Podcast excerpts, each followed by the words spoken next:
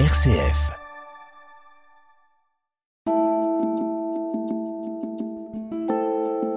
Aujourd'hui, nous vous proposons la conférence Fin de vie, l'homme face à la mort, animée par Monseigneur Au Petit, médecin et archevêque émérite de Paris. Cette conférence était organisée par le Forum Magdalena en association avec la Fondation Notre-Dame et l'Église catholique en Charente.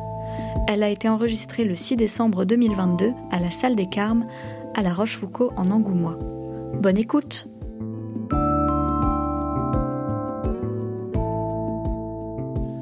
Bien, bonsoir à tous et merci de m'accueillir chez vous. On m'a demandé de vous parler de la fin de vie, mais peut-être avant de parler de la fin de vie, comme je le fais habituellement, euh, je vais peut-être demander le secours de l'Esprit Saint euh, pour moi, pour vous, parce que comme je vais dire des choses et que je ne vous connais pas, eh bien, pour que l'Esprit Saint lui-même vous permette d'accueillir ce que lui veut vous donner, non pas ce que moi je vous dirai. Au nom du Père, du Fils et du Saint-Esprit. Amen. Viens, Esprit Saint, viens en nos cœurs et envoie du haut du ciel un rayon de ta lumière. Viens éclairer nos intelligences pour nous faire comprendre la parole du Seigneur, nous faire entrer dans l'esprit de Jésus-Christ. Viens aussi ouvrir notre cœur pour que nous sachions aimer comme lui-même a aimé, puisque c'est son grand commandement. Aimez-vous les uns les autres comme je vous ai aimés. Permets-nous toujours d'avoir des paroles bienfaisantes. Permets-nous toujours de pouvoir aider ceux qui ont besoin d'être aidés. Donne-nous ta force et ta joie. Ouvre nos cœurs à ta présence. Au nom du Père, du Fils et du Saint-Esprit. Amen. Voilà, on m'a demandé de parler de la fin de vie. Alors je ne sais pas si le sujet est simple et facile parce que la fin de vie, ça nous concerne tous puisque nous y passerons. Alors la fin de vie, ça recouvre plusieurs réalités, et je ne savais pas laquelle exactement on m'avait demandé. Si c'était ce temps particulier qui est juste avant la mort et qui est une portion de vie, ce n'est pas quelque chose d'une absence de vie, c'est une absence, c'est une vie véritable, et qu'il nous faut vivre. Montaigne disait d'ailleurs, ainsi que Sénèque, que ce, celui qui sait regarder la mort en face, c'est celui qui aujourd'hui sait vivre. Et donc il ne faut pas oublier euh, cette chose. Alors, ce que je voudrais faire tout d'abord, puisque je n'ai que trois quarts d'heure, c'est de faire un petit rappel historique de la façon dont on vivait la, fin de vie, comment nos ancêtres vivaient la fin de vie. Ça me paraît important pour comprendre ce qui se passe aujourd'hui. Pourquoi est-on sur les questions qui sont celles du jour, à savoir ben, euh, comment on accompagne les mourants, la question des soins palliatifs, de l'euthanasie, du suicide assisté, et puis aussi pour nous quelque chose comment on accueille les personnes qui sont en deuil. Et je pense que ça aussi c'est important à considérer. Le sujet, vous voyez, est vaste aussi, j'y vais. Euh, ce qu'il faut comprendre, on va commencer par les Romains, l'Antiquité païenne, hein, c'est quand même plus simple. Et en fait, euh, la mort à Rome était redoutée. Elle était présente partout, c'est-à-dire qu'on vivait avec. La, mort était présente. Pour vous donner un exemple, par exemple, dans les cimetières mérovingiens, vous voyez un peu ce qu'étaient, qui étaient les mérovingiens, la moyenne d'âge qu'on peut retrouver aujourd'hui, c'est 20 ans. Donc vous voyez, bien sûr, on a connu des gens qui vivaient plus vieux à l'époque, hein, mais globalement, la moyenne d'âge, c'est 20 ans. Il ne faut pas oublier aussi qu'il y avait surtout la mort infantile. Il y avait peu d'enfants qui atteignaient un âge comme aujourd'hui. Aujourd'hui, il y a la question des morts subites, qui est épouvantable, mais qui concerne un nombre extrêmement réduit de nouveau-nés, globalement, par rapport à ce qu'était la mort infantile autrefois. D'ailleurs, c'est cette mort infantile qui a fait que les mamans, au IVe siècle, ont demandé aux évêques de baptiser les petits-enfants, parce qu'on ne baptisait pas les petits-enfants au départ. On baptisait des adultes, des gens capables de s'engager, tout simplement parce qu'ils étaient persécutés, et donc euh, il fallait s'engager dans le christianisme en connaissance de cause. Ce sont les mamans qui, du fait de la mort infantile généralisée, sont venus, c'est Saint Augustin qui l'explique, sont venus voir les évêques en leur demandant de baptiser les petits-enfants pour qu'ils puissent accueillir la grâce de Dieu s'ils devaient mourir en bas âge.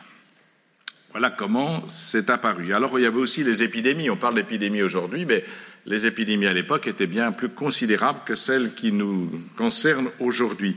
Donc on vivait quotidiennement avec la mort. Elle était familière. Mais, par exemple, à Rome, euh, les morts étaient honorés, mais ils étaient mis à l'écart. C'est-à-dire qu'on ne voulait pas qu'ils soient enterrés en ville. On voulait empêcher les revenants de venir troubler les vivants. C'était ça l'idée.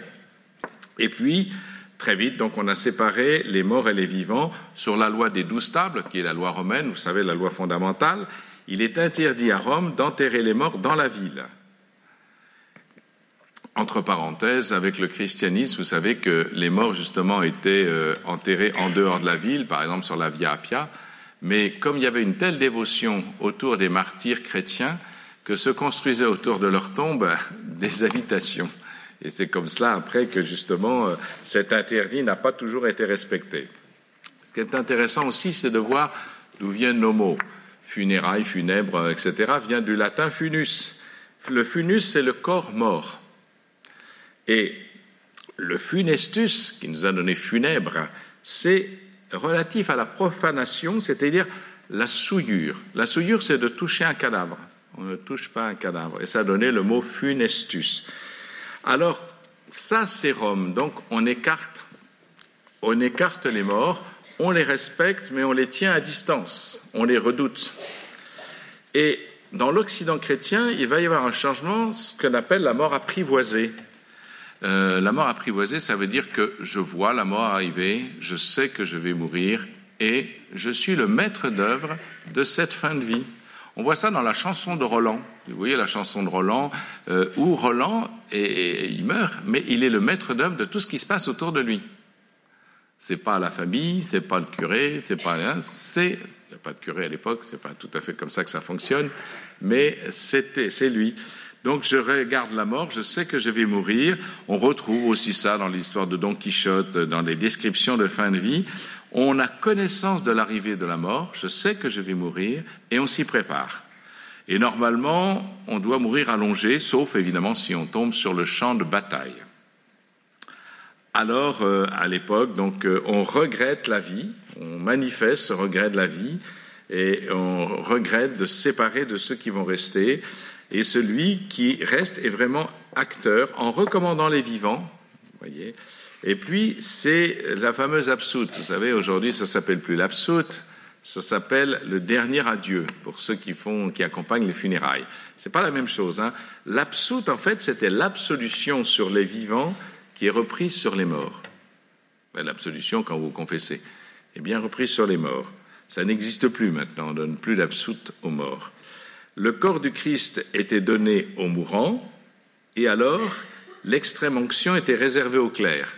Donc vous voyez, le cléricalisme, c'est pas d'aujourd'hui. Ça, c'est pour vous faire sourire. Essayez de vous faire sourire, bien sûr. Donc, mais il y a plusieurs choses qui vont évoluer assez rapidement. Les morts vont revenir dans les villes, figurez-vous. Les martyrs étaient enterrés dans la métropole interurbaine et on y construisait une basilique, d'où les basiliques dans lesquelles il y a les restes des martyrs, comme vous pouvez le voir peut-être euh, dans la région. On construisait des habitations autour et les morts donc se sont retrouvés dans la ville, comme je vous l'expliquais. On les mettait en dehors, mais là où il y avait un martyr, on construisait une basilique et autour de la basilique, eh bien, il y avait des habitations. Et puis il y a eu quelque chose, un événement au 5e siècle qui a été étonnant, au 6e siècle, pardon, c'est l'évêque d'Amiens, Saint Vaste. Saint Vaste a été enterré dans sa cathédrale, alors qu'on n'enterrait bien sûr pas les évêques dans leur cathédrale. Euh, l'évêque, il était comme les autres, dehors loin de la ville. Et le jour où les porteurs, on a célébré bien sûr les obsèques dans l'église, dans sa cathédrale, puisqu'il était évêque d'Amiens, eh bien les porteurs portent, impossible de porter. Ils se sont mis à je sais pas combien, impossible. Et donc ils en ont conclu que l'évêque leur faisait un signe qu'il voulait être enterré dans sa, cathédrale. Et c'est donc la première fois qu'on a enterré un évêque dans sa cathédrale à Amiens. C'était en 540. Eh bien, figurez-vous qu'à partir de ce moment-là, on a enterré les gens dans les églises, sous les dalles, et le plus près possible de l'autel. évidemment, il n'y a pas de la place pour tout le monde. Donc, si vous soulevez, j'avais une église à Paris, euh, c'est Saint-Germain de Charonne. On a eu des travaux, c'est la plus ancienne, c'est, si vous voulez, pour, être plus moderne, c'est l'église des tontons flingueurs. Vous savez, là où il y a le mariage à la fin, c'est l'église Saint-Germain de Charonne. Donc c'est le dernier village attaché à Paris. Et là, il y a une église très très ancienne. On a été obligé de faire des fouilles parce qu'elle commençait à s'effondrer sur une partie et on a retrouvé plein de cadavres sous l'église. Parce que c'était la tradition. On les mettait sous l'église, c'est-à-dire qu'on les confiait à l'église. On confiait les morts à l'église. On les confiait le plus à Dieu, en fait, le plus près possible de l'autel. Et quand il y avait plus de place, eh bien, on les mettait autour de l'église. Et voilà pourquoi les cimetières sont autour de l'église. Voilà. Ensuite, c'est au XIIIe siècle qu'il va y avoir un changement. Vous savez, euh, il va y avoir un changement de mentalité. C'est souvent les changements de mentalité qui font qu'on change aussi les comportements, bien sûr. Hein. On va passer du tous mortel. Autrefois, on confiait le mort à l'Église, et puis c'est tout. Parce que c'était un destin commun. Nous avions tous le même destin, et donc, euh, quand ça arrivait, eh bien voilà, on confiait le, mort, et puis sans plus. Mais on va passer du tous mortel, c'est-à-dire le destin commun, à la conscience de soi dans sa mort, c'est-à-dire à la mort personnelle. Et là va apparaître, à partir du XIIIe siècle, des plaques dans nos églises non pas comme, pas comme les ex-voto, mais des plaques avec le nom CJ Intel. Et c'est là qu'il va y en avoir CJ, personne, telle date, la fonction, ce qu'il faisait. Et, euh, et, voilà. Donc, si je vous dis ça, c'est parce qu'il y a un changement de mentalité très important qu'on voit aussi dans l'art. Autrefois, l'art, vous savez, quand on construisait un édifice euh, quel qu'il soit, ou quand on faisait une peinture, c'était le maître de moulin. Il n'y a pas de nom. Ou c'était, euh, voilà, c'était les compagnons. Comme aujourd'hui d'ailleurs sur Notre-Dame, j'ai rencontré les compagnons, ils sont exactement dans cet état d'esprit. Aucun d'entre eux ne veut donner son nom personnel, mais ils travaillent à une œuvre collective qui les dépasse. Et c'était le cas. Et donc là aussi, dans l'art, il y a l'individualisation. Le premier à signer son tableau, c'est Giotto. Puis après, tous les autres signeront personnellement leur tableau. Et donc, vous voyez, on a un passage de la conscience de soi, la mort personnelle, une sorte d'individualisme qui va apparaître où on veut marquer la personne. Et donc, sur nos églises, il y a marqué Sigi un tel. Alors après, donc euh, la mort, se reconnaît dans la conscience de la mort personnelle et non plus dans la mort collective. C'est un changement considérable.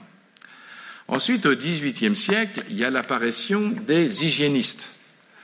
Les médecins nous ont toujours cassé les pieds, hein, il n'y a rien à faire, et à l'époque aussi. Donc, qu'est-ce qu'ils n'aiment pas la surpopulation dans la chambre du mourant. Ils trouvent qu'il y a trop de monde autour du mort, autour du lit du mort, enfin, ou du, du celui qui va mourir, plutôt exactement.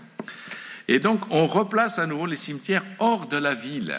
C'est comme ça que le Père Lachaise était complètement en dehors de Paris, que le cimetière du Montparnasse était complètement en dehors de Paris. Alors, c'est plus le cas, comme vous le savez, mais enfin, c'était comme ça. On les mettait à cause, à cause des grandes épidémies, et en particulier de la peste. Et il y avait une coexistence euh, au Moyen Âge des morts et des vivants, c'est-à-dire que bah, il y avait des cadavres qui étaient visibles, etc. On était familier avec les cadavres, on n'avait pas peur des cadavres et de la mort. Et tout le funestus, l'interdit de toucher un cadavre, ça n'existe plus avec le début du christianisme. Après, au XIXe siècle, ce n'est plus la mort de moi, c'est-à-dire la mort individuelle, celle qui apparaît au XIIIe siècle et qui va continuer ensuite, c'est la prise de conscience de la mort de toi. On voit ça, bien sûr, avec les écrivains euh, romantiques, Lamartine et les autres, etc. C'est la mort de l'autre, l'expression de pensée profonde. Voyez, on donne toujours un testament moral. Hein. Euh, non, le testament moral, au contraire, va disparaître. Euh, quand vous regardez les actes notariés jusqu'au XIXe siècle, les gens écrivaient un testament, mais pas pour distribuer les petites cuillères en argent, hein, mais pour dire, ben voilà, ce qui a fait le sens de ma vie. Et le notaire, devant tous, disait, bien voilà, et on retrouve ça aussi, bien sûr, euh, dans nos écrivains. La Fontaine, un riche laboureur, sentant sa mort prochaine, fit venir ses enfants, leur parla sans témoin. Vous connaissez peut-être ça. Eh bien, qu'est-ce qu'il leur dit? Il leur dit, travaillez, prenez de la peine, c'est le fond qui manque le moins. Il leur dit que tout ce qui a fait le sens de sa vie, c'est le travail. Et donc, ce qu'il lègue à ses enfants, c'est le sens de sa vie. C'est ce pourquoi il a vécu. Mais je retrouve ça parce que j'ai eu euh, une paroissienne qui avait commencé à faire ça. Elle a fait un testament de vie pour ses enfants, c'est ce qu'elle leur laisse. C'est-à-dire, elle leur explique ce qui a fait euh, euh, sa vie, le sens de sa vie. Et elle a écrit, ça s'appelle Mémoire d'avenir. Elle a écrit ça et je vois que ça commence. Je vois que chez certaines pompes funèbres, et peut-être on pourrait en prendre de la graine, il demande aux gens est-ce que vous voulez laisser quelque chose? Est-ce que vous voulez laisser un écrit? Donc ce testament moral qui existait jusqu'au XIXe siècle, eh bien, est peut-être en train de revenir. Je pense qu'aujourd'hui, les gens, et notamment les jeunes qui cherchent beaucoup le sens de, ce qu'ils, de, leur vie, euh, ont besoin aussi, peut-être qu'on leur lègue autre chose que des biens matériels, mais aussi quelque chose qui a fait le sens pour ceux qui partent. Alors, et va apparaître quelque chose qui n'existait pas, c'est le culte des tombeaux. Eh oui, le fait d'aller sur la tombe, au départ, et au départ, ceux qui allaient sur la tombe, c'était des anticléricaux, figurez-vous. C'est incroyable, mais c'est comme ça. C'était pour marquer la différence avec l'Église, parce que c'était dans l'Église que tout se passait. Et après, l'Église a intégré ça aussi, puisqu'on accompagne les, les, morts au cimetière, on accompagne la famille au cimetière, avec cette dévotion sur la tombe des morts, comme ça se passe pour le jour des défunts, par exemple, pour nous. Donc, euh, ce pèlerinage, cette sorte de pèlerinage qui est intégré, voilà. Alors, au XXe siècle, au XXe siècle, nous approchons, nous approchons. Eh bien, il est apparu quelque chose d'étonnant à partir des années 50, l'évacuation de la mort. Je me rappelle quand j'étais petit, sur les églises, il y avait des grands draps noirs avec la première lettre du prénom de celui qui est euh, mort. Et puis les gens portaient, les hommes portaient une cravate noire ou un petit crêpe noir. Euh, on, portait le deuil, on manifestait le deuil. Et très très vite, eh bien, ça a disparu. Euh, c'était interdit. les gens disaient, mais tu vas pas nous embêter avec ça, etc. Le problème, c'est que le mot deuil, le mot deuil lui-même vient du vieux français doel comme Noël. Doel. Doel, c'est la douleur. En fait, c'est une douleur, c'est une véritable douleur et cette douleur doit s'exprimer. Moi, j'ai vu aujourd'hui, par exemple, des personnes qui ont perdu un conjoint et qui en souffrent terriblement, mais qui n'osent plus en parler, qui n'osent plus parler de ce deuil, de cette souffrance qu'ils ont, parce que on leur dit oh bon, ça va, il est parti, euh, maintenant laisse-nous tranquille, hein, on ne veut pas entendre parler de ça, on ne veut pas entendre parler de la mort. Donc les gens restent avec leur douleur et c'est pour ça que maintenant, il y a des associations de, veufs ou de veuves, etc., où on sait qu'on peut parler parce que les gens nous écouteront parce qu'ils sont dans la même situation que nous. C'est un peu dommage. Ça veut dire qu'on a évacué la mort. Bon, on l'a vu, Brassens, dans une de ses chansons, en parle euh, justement de la façon dont on a évacué la mort. Et puis, euh, euh, Philippe Ariès a décrit ça aussi, l'historien des mentalités. Gorer, un écrivain anglais, a appelé ça the pornography of death, c'est-à-dire la, la mort est pornographique. On a remplacé l'interdit sexuel par l'interdit de la mort, c'est-à-dire on ne parle plus de la mort. Et ça, c'est vrai. Et, donc voilà, elle devient un objet d'interdit, on l'évacue, on l'efface. On doit être dans une vie heureuse, c'est-à-dire dans laquelle on ne parle pas de mort. Et ce qu'on appelle la mort digne, eh bien, c'est quand on est discret. Voilà, il faut être discret. Et on meurt de plus en plus à l'hôpital et on meurt seul.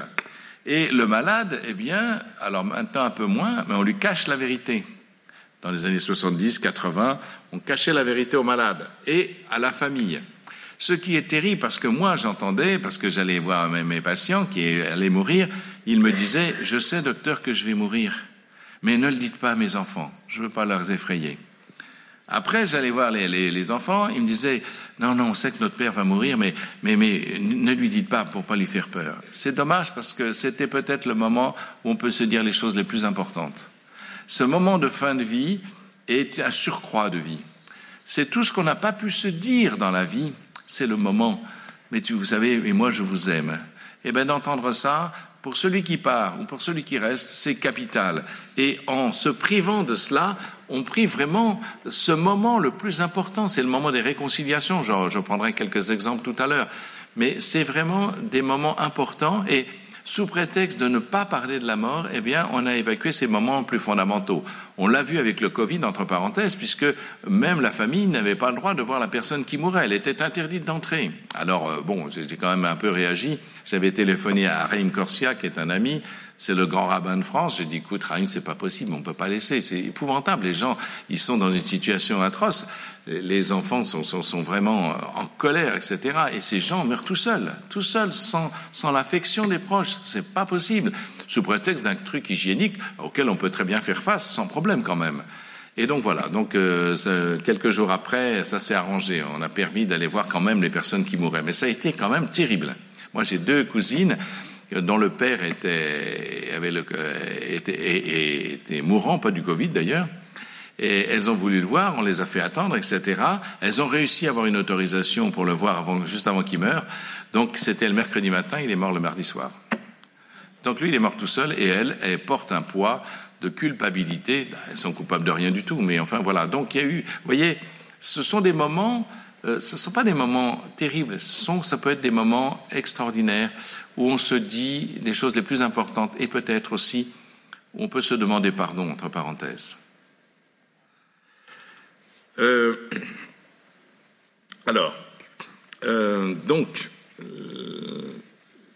au XXe siècle, l'initiative vient des familles. Vous savez que j'avais dit que c'est au début du XXe siècle, l'initiative, c'était des familles qui s'occupaient du défunt et de tout ce qui concernait le défunt.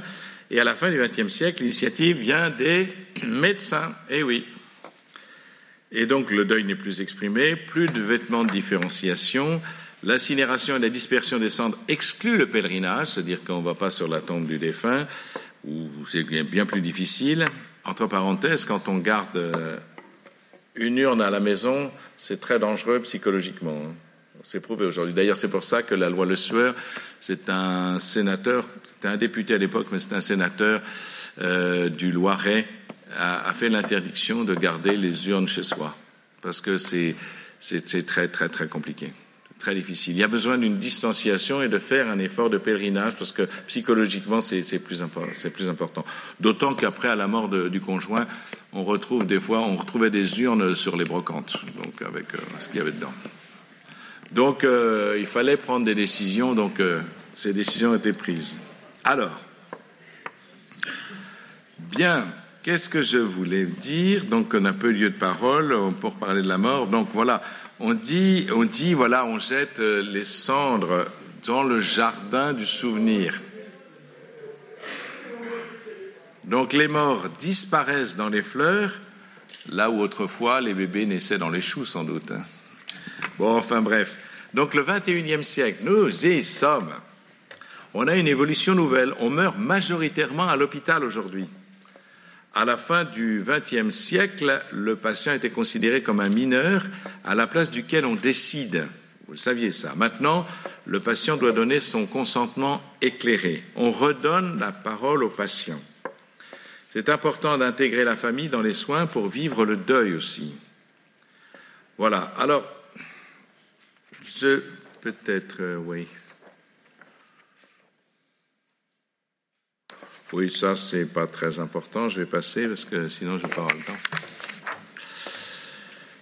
Euh, le deuil se fait si on n'a rien à regretter, c'est-à-dire que j'ai pas eu le temps de lui dire que je l'aimais, etc. Ça, on porte ça très longtemps après.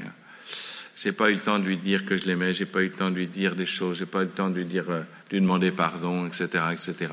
Et ça, on reste avec ça si on n'a pas eu le temps de le faire avant. C'est pour ça que ces temps de fin de vie sont des temps très très importants hein, qu'il ne faut pas qu'il ne faut pas évacuer. Les trois quarts des personnes meurent sans un être aimé à côté d'elles en France. Les trois quarts des personnes meurent seules, pas seules, avec une infirmière peut-être, mais sans les personnes. 27% meurent à la maison. Et euh, voilà. Et euh, la question qui se pose pour nous, c'est comment l'Église doit retrouver la capacité d'accompagner la fin de vie. Autrefois, c'était l'Église qui s'occupait de tout, y compris des questions de funérailles et des pompes funèbres et tout. Après, il y a eu les pompes funèbres et les gens vont d'abord s'adresser aux pompes funèbres. Et peu à peu, on est évacué de l'Église. Je sais parce que j'ai vu pendant le Covid, par exemple, euh, euh, on avait encore le droit de pouvoir faire des obsèques dans l'Église avec 30 personnes, mais les pompes funèbres de la ville de Paris euh, prenaient la personne mourante, hop, s'arrêtaient une minute devant l'église, sans descendre le corps, hein, simplement, s'arrêtaient devant l'église et repartaient. Ah, pris mon, donc j'ai pris mon téléphone, j'ai téléphoné à Madame Hidalgo, dont j'ai le numéro, j'ai dit, écoutez, Madame, ça ne va pas, Madame le maire, ça ne va pas du tout. C'est absolument scandaleux, c'est pas du tout ce qui est prévu. Monseigneur, c'est une erreur, je vais, réparer ça. Donc ça s'est réparé. Mais c'est pour vous dire, hein, nous, nous sommes le maillon faible. Il faut bien avoir ça en tête. Hein. Entre l'ouverture, avant il fallait, vous savez, mettre un bracelet au commissariat. Maintenant c'est passé, mais avant il fallait ça. Ça prenait beaucoup de temps. J'ai un neveu qui est policier qui m'a dit euh, ça c'est le moins de nos soucis donc euh, on fait traîner. Après les cimetières ferment à 17 heures l'hiver. Donc euh, vous voyez un peu le temps qui reste si des fois il faut transporter le corps assez loin. Eh ben le maillon faible c'est nous. Et donc souvent les pompes funèbres disent téléphone à l'église, on tombe sur quelqu'un. Ah, bah, attendez, il faut que je vois si monsieur le curé est libre. Je sais pas, faut que je vous dise. Alors les pompes funèbres disent, voyez, bon, il n'y a plus de prêtre, euh, on peut faire quelque chose de bien, vous inquiétez pas, on va faire quelque chose de bien, etc. Et voilà, tac, et ça saute. Donc, euh, nous sommes le maillon faible. Comment nous, nous reprenons la main, si j'ose dire? J'avais demandé que, par exemple, on puisse accueillir le corps dans l'église la veille pour le lendemain. N'empêche que ça, arrange souvent les pompes funèbres et ça change tout. Parce qu'il peut y avoir des équipes qui accompagnent les familles. Les familles ne savent plus veiller les corps. Autrefois, je me rappelle, on veillait le corps de ma grand-mère quand j'étais petit. je trouvais ça un peu bizarre peut-être, mais enfin, ceci dit, ça m'a permis de voir vraiment quelque chose et de vivre quelque chose. Et, aujourd'hui, on ne veille plus les, morts. On vient plus veiller les morts. On ne se relaye plus auprès d'un mort qui est à la maison. Eh bien, évidemment, à l'hôpital encore moins. Mais la question, c'est puisque ce n'est plus possible, comment la veille pour le lendemain matin, on peut accueillir un corps et accompagner la famille pour veiller ce corps, pour l'aider à prier, etc.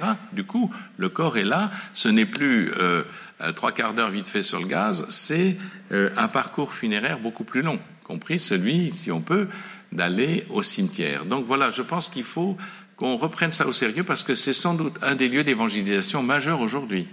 Les gens ne viennent plus dans nos églises, c'est clair, il faut en prendre acte parce qu'ils ne savent plus rien, mais ils viennent encore pour cela, parce que la mort, c'est quand même quelque chose de considérable qui nous fait poser des questions essentielles.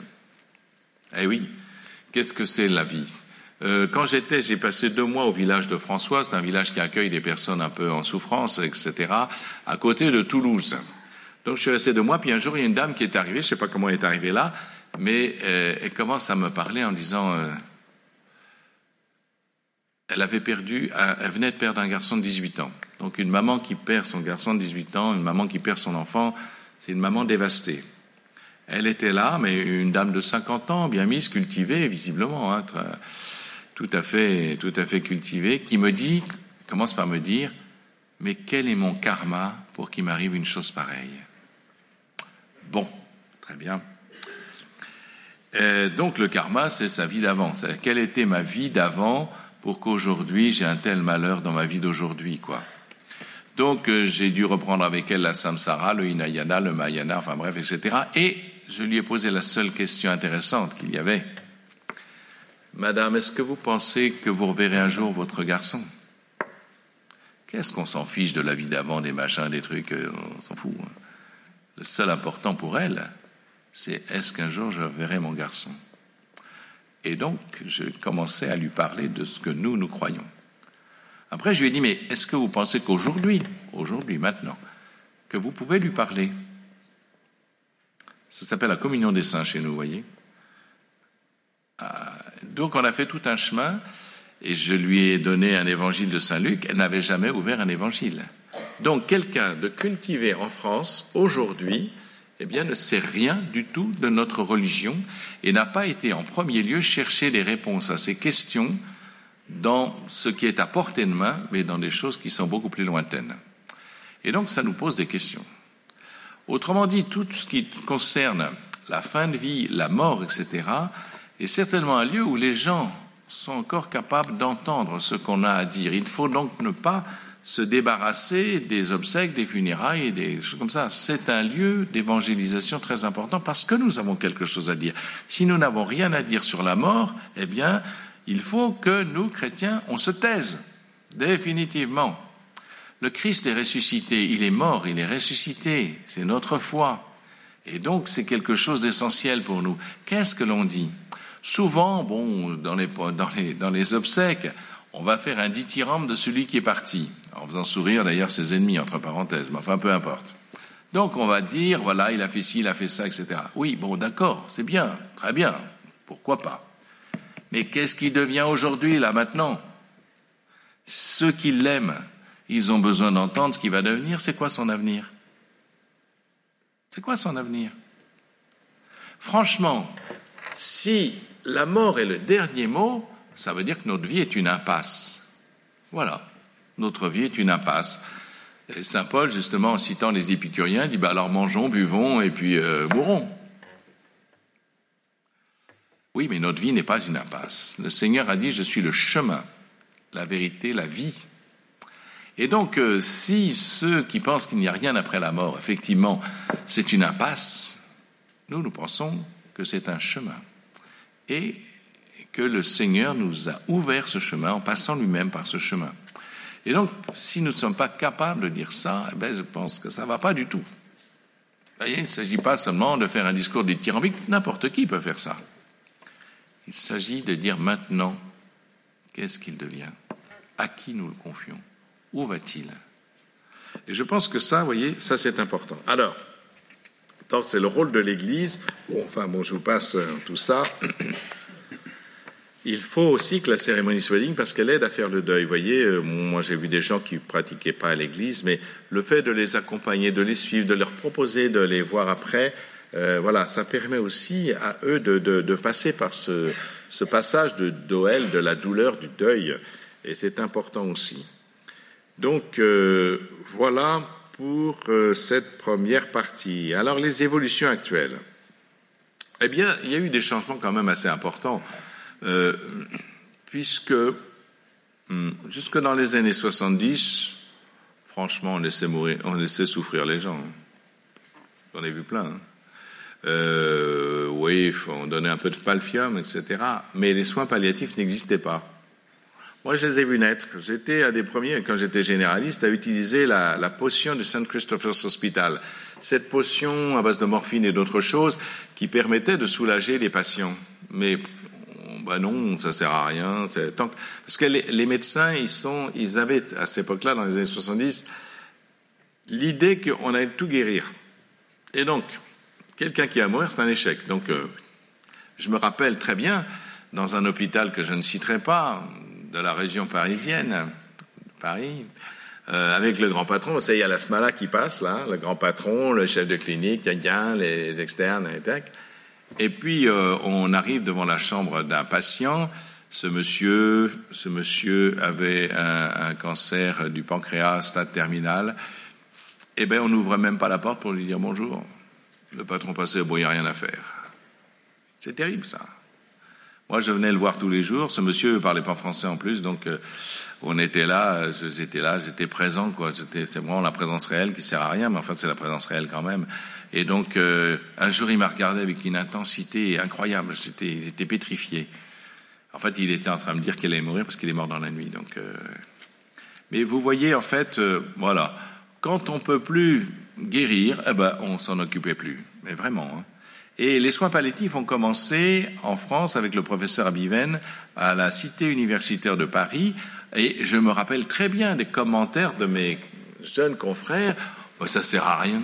Pourquoi il fait ça? Ça dépense des sous pour rien. Les soins palliatifs. Mais les soins palliatifs ont commencé avant, en fait, en Angleterre, sous l'impulsion d'une femme, au St. Christopher's Hospital, en Angleterre. il avait même existé sous l'impulsion des religieuses à Rueil-Malmaison dès 1930. Et des soins palliatifs, vraiment. Et c'est-à-dire des soins qui accompagnent, qui prennent soin du patient qui est condamné. Le patient est condamné, on sait qu'il va mourir, mais on en prend soin des soins, c'est pas rien. Hein. Humecter la bouche, euh, soigner les escarres, etc. Enfin, enfin, prendre soin et soulager la douleur. Soulager la douleur. C'est difficile. Alors, bon, à propos de ce qui se passe aujourd'hui, euh, par exemple, je me rappelle, j'étais, j'étais externe, j'arrive à l'hôpital un matin, ah. un monsieur hurle. Alors je me précipite évidemment. Ce monsieur, on lui avait coupé la jambe la veille parce qu'il avait une gangrène. Donc, pour éviter qu'il meure, euh, on a coupé la jambe. Et en fait, il souffrait atrocement. Il me regarde dans les yeux, il me dit Mais tuez-moi, tuez-moi, tuez-moi oh, Vous imaginez dans quel état j'étais D'abord, hein, j'étais, étudiant en médecine, hein, donc je ne connaissais pas grand-chose. enfin, ouais, bon, bref, on a, réussi à le soulager. Et quand je suis passé le lendemain matin, il m'a dit ben, Heureusement que vous n'avez pas fait ce que je vous ai dit. La question, c'est que la douleur est tellement insupportable. Ce qu'il demande, c'est d'être soulagé, évidemment. ne demande pas forcément d'être tué. La question, c'est qu'il y a un moment où, effectivement, on ne voit pas d'autre solution. Mais aujourd'hui, normalement, avec les soins palliatifs et tous euh, les, instruments qu'on a, on, arrive quand même à soulager la douleur. Alors, il y a quelques cas extrêmes, et c'est pour ça qu'on a mis en place, avec la loi léonitique less la sédation profonde, c'est-à-dire qu'on donne un médicament pour que le patient ne souffre plus, y compris les souffrances psychiques, entre parenthèses, parce que les souffrances psychiques sont des fois plus importantes encore que la, douleur physique. La douleur physique, on arrive à la maîtriser maintenant. La douleur psychique, c'est plus compliqué. Euh, et donc, comment on l'accompagne, comment on la soigne, comment on la traite. Donc voilà. Ces, ces soins palliatifs, c'est un progrès considérable. Moi, je peux vous dire que j'ai vu la différence entre les années 70 et aujourd'hui, où on commence à mettre les soins palliatifs à domicile. Je me rappelle aussi d'une patiente, c'était pareil, j'étais tout juste installé médecin dans les années donc 78, 79. Un matin, je, venais voir une, dame, une jeune femme de 30, 30, 35 ans, cancer du sein, métastasé aux os. Manque de chance, il y a deux types de métastases aux os. Il y a les, métastases condensantes et lithiques. Condensantes, c'est en fabrique de l'os, elles sont beaucoup moins douloureuses et lithique, c'est ça détruit l'os. Et là, c'est terriblement douloureux. Donc, elle était au Palfium et tous les jours, je venais la voir. Et, elle me recevait toujours avec une gentillesse. J'étais confus parce qu'elle me disait Comment vous allez, docteur? Alors que je savais qu'elle avait souffert et tout. Euh, bon, bref, très bien. Euh, elle vivait ça de manière extraordinaire. Mais elle était euh, dans sa famille et sa sœur est venue me voir en disant Mais qu'est-ce que vous attendez pour la, faire mourir quoi? Oh ah, ça m'a choqué, ça m'a choqué, alors que la, patiente ne demandait rien. Et alors, de cours, j'étais choqué. Mais j'ai réfléchi depuis. Je me dis, en fait, qu'est-ce qui se passe? C'est que c'est insupportable de voir les gens qu'on aime mourir. Et la plupart des gens qui ont signé la DMD, des trucs comme ça, ce sont des gens qui ont accompagné un proche à la mort et qui l'ont vu souffrir atrocement. et ça, c'est insupportable. C'est pour ça qu'aujourd'hui, dans les soins palliatifs, et notamment dans ce qu'on a mis en place sur les soins palliatifs à domicile à Paris, par exemple, on a fait une expérimentation comme à Nanterre sur un truc qui s'appelle visitation. C'est donc euh, dans nos paroisses, on a quand même pas mal de bénévoles, ils ne sont pas formés, d'accord, mais il peut y avoir, donc on engage un médecin spécialiste dans les soins palliatifs, on le fait savoir aux généralistes du quartier et on a tout un lot de gens qu'on peut former. D'ailleurs, j'avais demandé à la salle pétrière aussi de former des gens pour accompagner des gens parce que maintenant, il fait des, opérations ambulatoires. Vous rentrez le matin, vous sortez le soir. Le problème, c'est qu'à Paris, un appartement sur deux est occupé, par une personne seule. Et on fait quoi? Hein? Et donc, euh, on a proposé, enfin, j'ai proposé qu'on puisse, mais que les médecins nous forment pour savoir ce qui est important et ça nous permet d'entrer dans le circuit euh, thérapeutique d'accompagnement et de soins, de soins, parce que prends soin de lui, c'est ce que dit Jésus. Enfin, ce que dit Jésus, c'est ce que dit le bon Samaritain. Mais enfin bon, on peut considérer que c'est Jésus. Prends soin de lui. Comment on prend soin des gens? Euh, Mais avec voilà l'empathie. Donc c'est important que nous puissions être là. Et ce que j'ai vu, c'est que dans les soins palliatifs à domicile, en fait, maintenant, on apprend à la famille à faire quelque chose. On apprend à désobstruer on apprend à, servir la pompe à morphine, etc. Donc, ils peuvent faire quelque chose. Et du coup, il n'y a plus d'un part de la famille, beaucoup moins de demandes d'euthanasie, parce que tout simplement, eh ben, la famille est participante. Elle est elle-même euh, participante des soins. Et donc, au lieu de rester là à, voir souffrir celui qu'on aime sans rien pouvoir faire, eh bien, on peut faire un geste qui soulage qui manifeste aussi notre amour et notre affection. Et ça, c'est très très important. Je pense qu'il faut toujours impliquer la famille. Alors pour revenir, pour éviter des confusions, je vais donner quelques définitions. L'euthanasie, alors euthanasie, ça, étymologiquement, ça veut dire la bonne mort, mais enfin bon, c'est pas tout à fait la bonne mort. L'euthanasie, c'est l'administration directe de la mort par un tiers. Elle est toujours volontaire, ça veut dire que l'intention est bien de donner la mort. Active, car il s'agit bien d'un acteur qui administre la mort, et le médecin exécute une injection létale. Alors, elle est légalisée en Belgique, comme vous le savez, au Canada, aux Pays-Bas, et vient d'être votée en Espagne en mars 2021. Donc, mais ce qu'il faut savoir, c'est que la légalisation, ce n'est pas un droit à l'euthanasie, c'est un droit à la demande d'euthanasie. C'est pas du tout pareil. Parce que si c'était un droit à l'euthanasie, ça oblige. Ça oblige les soignants, ça oblige les médecins. Mais si c'est un droit à la demande, la conscience de celui qui doit l'exécuter est respectée. Et je pense que c'est très important. Parce qu'il ne faut pas oublier, je vais vous lire le serment d'Hippocrate, le vrai, pas celui qu'on dit aujourd'hui. Donc, en, dehors de cet interdit universel, tu ne tueras pas, qui n'est pas seulement dans la Bible, mais dans à peu près toutes les lois principales des civilisations, euh, il y a le serment d'Hippocrate que je cite Je ne donnerai pas de péché abortif, virgule, je ne remettrai à personne du poison si on m'en demande, ni ne prendrai l'initiative d'une pareille suggestion. Ça, ça a été supprimé du serment d'Hippocrate aujourd'hui, que disent les médecins. Bon, passons.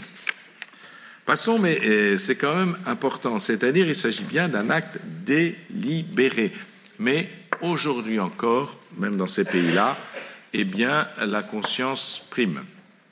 C'est-à-dire qu'on ne peut pas obliger quelqu'un à le faire. Parce que ça n'entre pas dans les prérogatives d'un médecin, pour moi en tous les cas. Alors, le suicide assisté, c'est la participation active à la mort d'une personne qui se donne la mort elle-même. Il ne s'agit ni d'un soin, ni d'un acte médical, et je vous dirai ce que le président de la République m'avait dit un soir aimé. C'est-à-dire, euh, voilà, c'est, on, met tout en place pour que la personne se suicide elle-même. C'est pas, pas contrairement à l'euthanasie où c'est l'infirmière ou le médecin qui fait l'acte létal, alors que là, c'est la personne qui se fait elle-même et on lui donne tout ce qu'il faut pour le faire. Ce qui fait que des fois, d'ailleurs, il ne le fait pas. Et il y a trois ans, oui, il y a trois ans, été invité à l'Élysée, ben, président Macron, pour venir parler justement de ces questions d'euthanasie, de suicide assisté. Alors, je me suis retrouvé en bonne compagnie, puisque en dehors du président de la République, il y avait à sa gauche le professeur Touraine, dont on sait qu'il est un grand, un grand, grand promoteur de l'euthanasie et du suicide assisté. À sa droite, je crois qu'il y avait la ministre de Belgique qui a fait voter la loi sur l'euthanasie des enfants. À ma droite, il y avait M. Romero, le président de l'association pour le droit de mourir, c'est-à-dire de l'euthanasie. À ma gauche, j'avais la sœur de M. Jospin qui a écrit un livre sur le suicide assisté de sa mère. Bon, tout va bien. Bon, moi j'ai dit ce que j'avais à dire, évidemment. Mais c'est très intéressant. Alors j'ai parlé aussi justement de ce que je vous dis, c'est-à-dire avant de dire je suis contre, etc., les progrès considérables qui étaient faits par rapport à l'accompagnement des malades. Avant, on ne s'occupait pas vraiment. Si un malade souffrait, on lui donnait quelques antalgiques euh, comme ça, pas très, très puissants, parce que la morphine, c'était interdit, il fallait pas donner de morphine, etc. Mais bon, euh, voilà. Donc, euh, aujourd'hui, ça a changé, et les soins palliatifs ont permis de prendre en charge vraiment ces fins de vie. Et ça, c'est un progrès considérable. Après, j'ai dit, j'ai argumenté sur ce que j'avais à dire, mais c'est très intéressant parce que la soirée s'est finie parce que M. Macron s'est tourné vers le professeur Touraine en lui disant ceci Professeur, je ne comprends pas ce que vous dites. Vous parlez de suicide assisté, mais c'est un oxymore. Un oxymore, c'est-à-dire deux termes contradictoires. Le suicide est un acte personnel et vous faites intervenir un tiers. Ah, j'ai dit, tiens, ça passera pas à cette mandature. Mais j'ai bien peur que ça passe à la prochaine. Enfin bref, en tous les cas, L'acharnement thérapeutique. L'acharnement thérapeutique, c'était une tentation des médecins, toujours pour les mêmes raisons. Le fait de, refuser l'échec. On a été, on a été, on a été étudiant en médecine et dans la médecine, on nous apprenait que, ben voilà, on allait tout guérir, etc. Enfin bref. Et, donc euh, le refus de l'échec, le refus simplement des limites. Et, donc, quelquefois, ça conduit certains médecins à l'acharnement thérapeutique, alors que c'est complètement ridicule. Ça ne sert à rien, ça n'apporte rien, et ça, ça fait du mal aux, patients. Ça, on l'entraîne dans une thérapie qui est insupportable. J'ai un de mes confrères évêques, là, qui, a un cancer avec euh, métastase, etc. Lui m'a dit, si c'est pour vivre à moitié, je préfère pas vivre, et je continue à vivre pleinement ce que j'ai à faire sans passer par tous ces machins de thérapie. Euh, Bon, il est revenu sur sa, décision et je crois qu'aujourd'hui, ben, il s'en porte bien parce qu'il se rend compte qu'il peut reprendre. Euh, il pensait que c'était vraiment fini et il voulait finir en beauté, quoi, plutôt que de finir euh, sous des ce qu'il pensait être un acharnement thérapeutique. Alors qu'aujourd'hui, il y a quand même des solutions euh, qui sont possibles non peut-être pas pour avoir une guérison définitive, mais pour avoir une rémission suffisante pour vivre correctement, pour vivre correctement, sans souffrir trop, sans souffrir même pas du tout, et, en ayant surtout des relations avec les gens qu'on aime, en pouvant encore avoir une responsabilité, etc. Donc, euh, moi, l'économe, l'économe que j'avais dans le diocèse de Paris, il avait deux rechutes de lymphome, c'était quand même considérable, et il m'a dit, ben, je vais vous donner ma démission. Ah, j'ai dit, non, non, non, non, non, non, non, on va s'arranger. Vous, vous guérissez, et je vous attends à votre guérison. Il s'est remis sur pied, et ben, il a retrouvé la forme. Mais il faut, il faut encourager les personnes. C'est-à-dire que euh, il faut, euh, voilà, il faut, il faut qu'ils sentent qu'on les attend, qu'on a besoin d'eux. Si vous dites, oh, non, non, non, non, non, je t'attends. Tu vas t'en sortir et je compte sur toi. Et du coup, les gens se battent. Ils ont une raison de se battre. Il faut avoir une raison de se battre, soit pour les gens qu'on aime, bien sûr, mais voilà, ça c'est important. Et donc, l'acharnement thérapeutique, c'est inadéquat. D'ailleurs, c'est interdit par la loi léonétique euh, depuis 2005. Pas d'acharnement thérapeutique. Donc, si, vous voyez qu'il y a un acharnement thérapeutique, il faut dire au médecin, il faut arrêter. Pas de soins disproportionnés et qui font du mal aux patients. Après la sédation en phase terminale, qui est apparue dans la loi Léoniticlès, qui a été la plus récente, pour détresse, c'est la recherche par les moyens médicamenteux d'une diminution de la vigilance qui peut aller jusqu'à la perte de conscience dans le but de diminuer et de faire disparaître la perception d'une situation vécue comme insupportable par le patient. Donc, elle place le patient dans une perte de conscience rapidement progressive qui peut aller jusqu'à la mort. Mais peut, on peut très bien arrêter si on pense que la, douleur est, résolvable, bah, on arrête et puis on peut revenir. Hein. Donc euh, c'est jamais définitif là, mais c'est on peut arriver jusque là pour soulager le patient et pour qu'il ne souffre pas. Donc le code de la santé publique, j'ai fait une faute là, euh, dans son article 1110 5 précise Chacun a droit au meilleur traitement possible de la souffrance au regard des connaissances médicales avérées.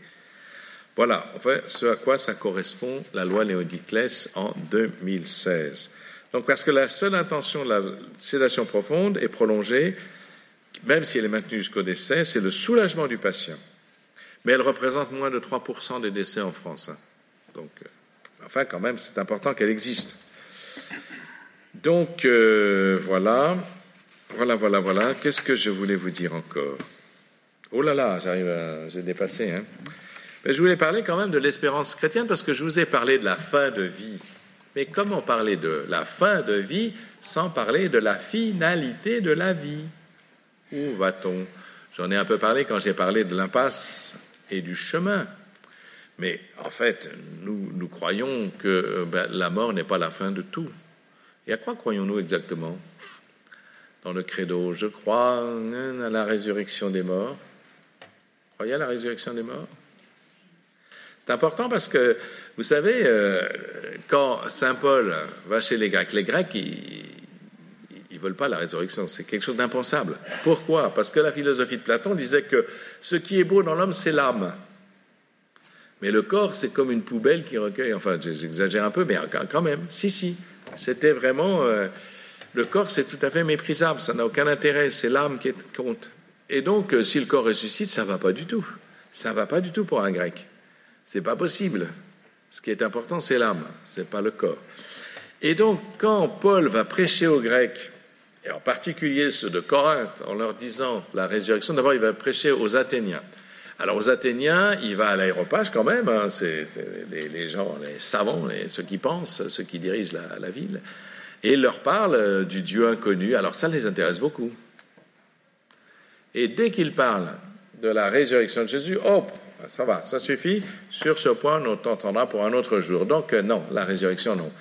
Et Saint Paul est obligé d'écrire aux Corinthiens non, non, non, euh, vous ne croyez pas à la résurrection des corps, etc. Mais le Christ est ressuscité. Si le Christ n'est pas ressuscité, votre foi est vaine, elle ne mène à rien. Vous êtes les plus malheureux des hommes, ça ne sert à rien. Donc, nous croyons à deux choses. Nous croyons à la permanence de l'âme. Alors c'est quoi l'âme? L'âme, l'âme, anima, animus, anima, c'est du latin. Si je prends le latin, ça veut dire le principe de vie, ce qui anime. Le principe de vie, c'est tous les êtres vivants. Les plantes ont une âme. Ben oui, puisqu'elles sont vivantes. Les animaux ont une âme. Ben oui, puisqu'ils sont vivants. Il y en a dans un cas, on appellera ça une âme végétative, l'autre une âme sensitive, et l'homme.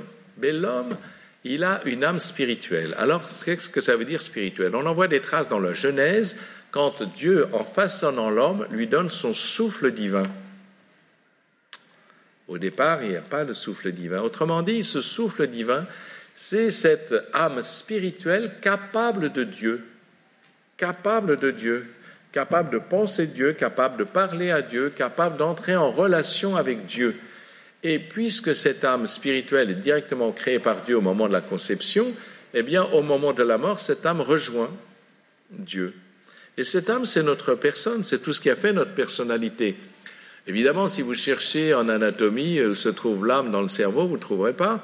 D'ailleurs, aujourd'hui, même, on pensait que la conscience était localisée sur un endroit, puis ben, après, plusieurs endroits qui, aujourd'hui, ben, on ne sait pas quoi dire, euh, franchement, sur la conscience même, la conscience. Alors, l'âme, l'âme, ça n'appartient pas au scalpel. Mais l'âme, c'est ce principe de vie qui nous fait exister, qui nous fait exister de manière végétative, de manière sensitive, nous avons une sensibilité comme les animaux, mais aussi de manière spirituelle, c'est-à-dire capable de Dieu. Et ce capax Dei nous permet d'entrer en relation avec Dieu au moment même de notre mort corporelle. Mais nous croyons, comme l'a dit le Christ, qu'à son retour sur la terre, tout sera récapitulé, c'est-à-dire pas seulement l'humanité, tout l'ensemble de la création. C'est pour ça que les gens qui ont perdu un animal, même si cet animal n'a pas une âme spirituelle qui va directement vers Dieu, à la, au retour du Christ, au moment de la parousie, ce qu'on appelle le retour du Christ, tout sera récapitulé et comme le dit, euh, comme le dit Saint Paul, la création gémit en travail d'enfantement. Nous sommes dans un travail d'enfantement en attendant le retour du Christ où tout sera récapitulé dans l'amour. Et donc le retour du Christ verra aussi la résurrection des corps. Voilà ce à quoi nous entraîne la foi chrétienne pas seulement catholique, chrétienne. Donc euh, voilà. Donc euh, voilà ce à quoi nous croyons. C'est important de pouvoir parce que l'espérance chrétienne, ce n'est pas rien. C'est sans doute le lieu où on peut encore dire quelque chose au monde d'aujourd'hui euh, qui n'est plus trop intéressé par ce qu'on lui raconte par ailleurs.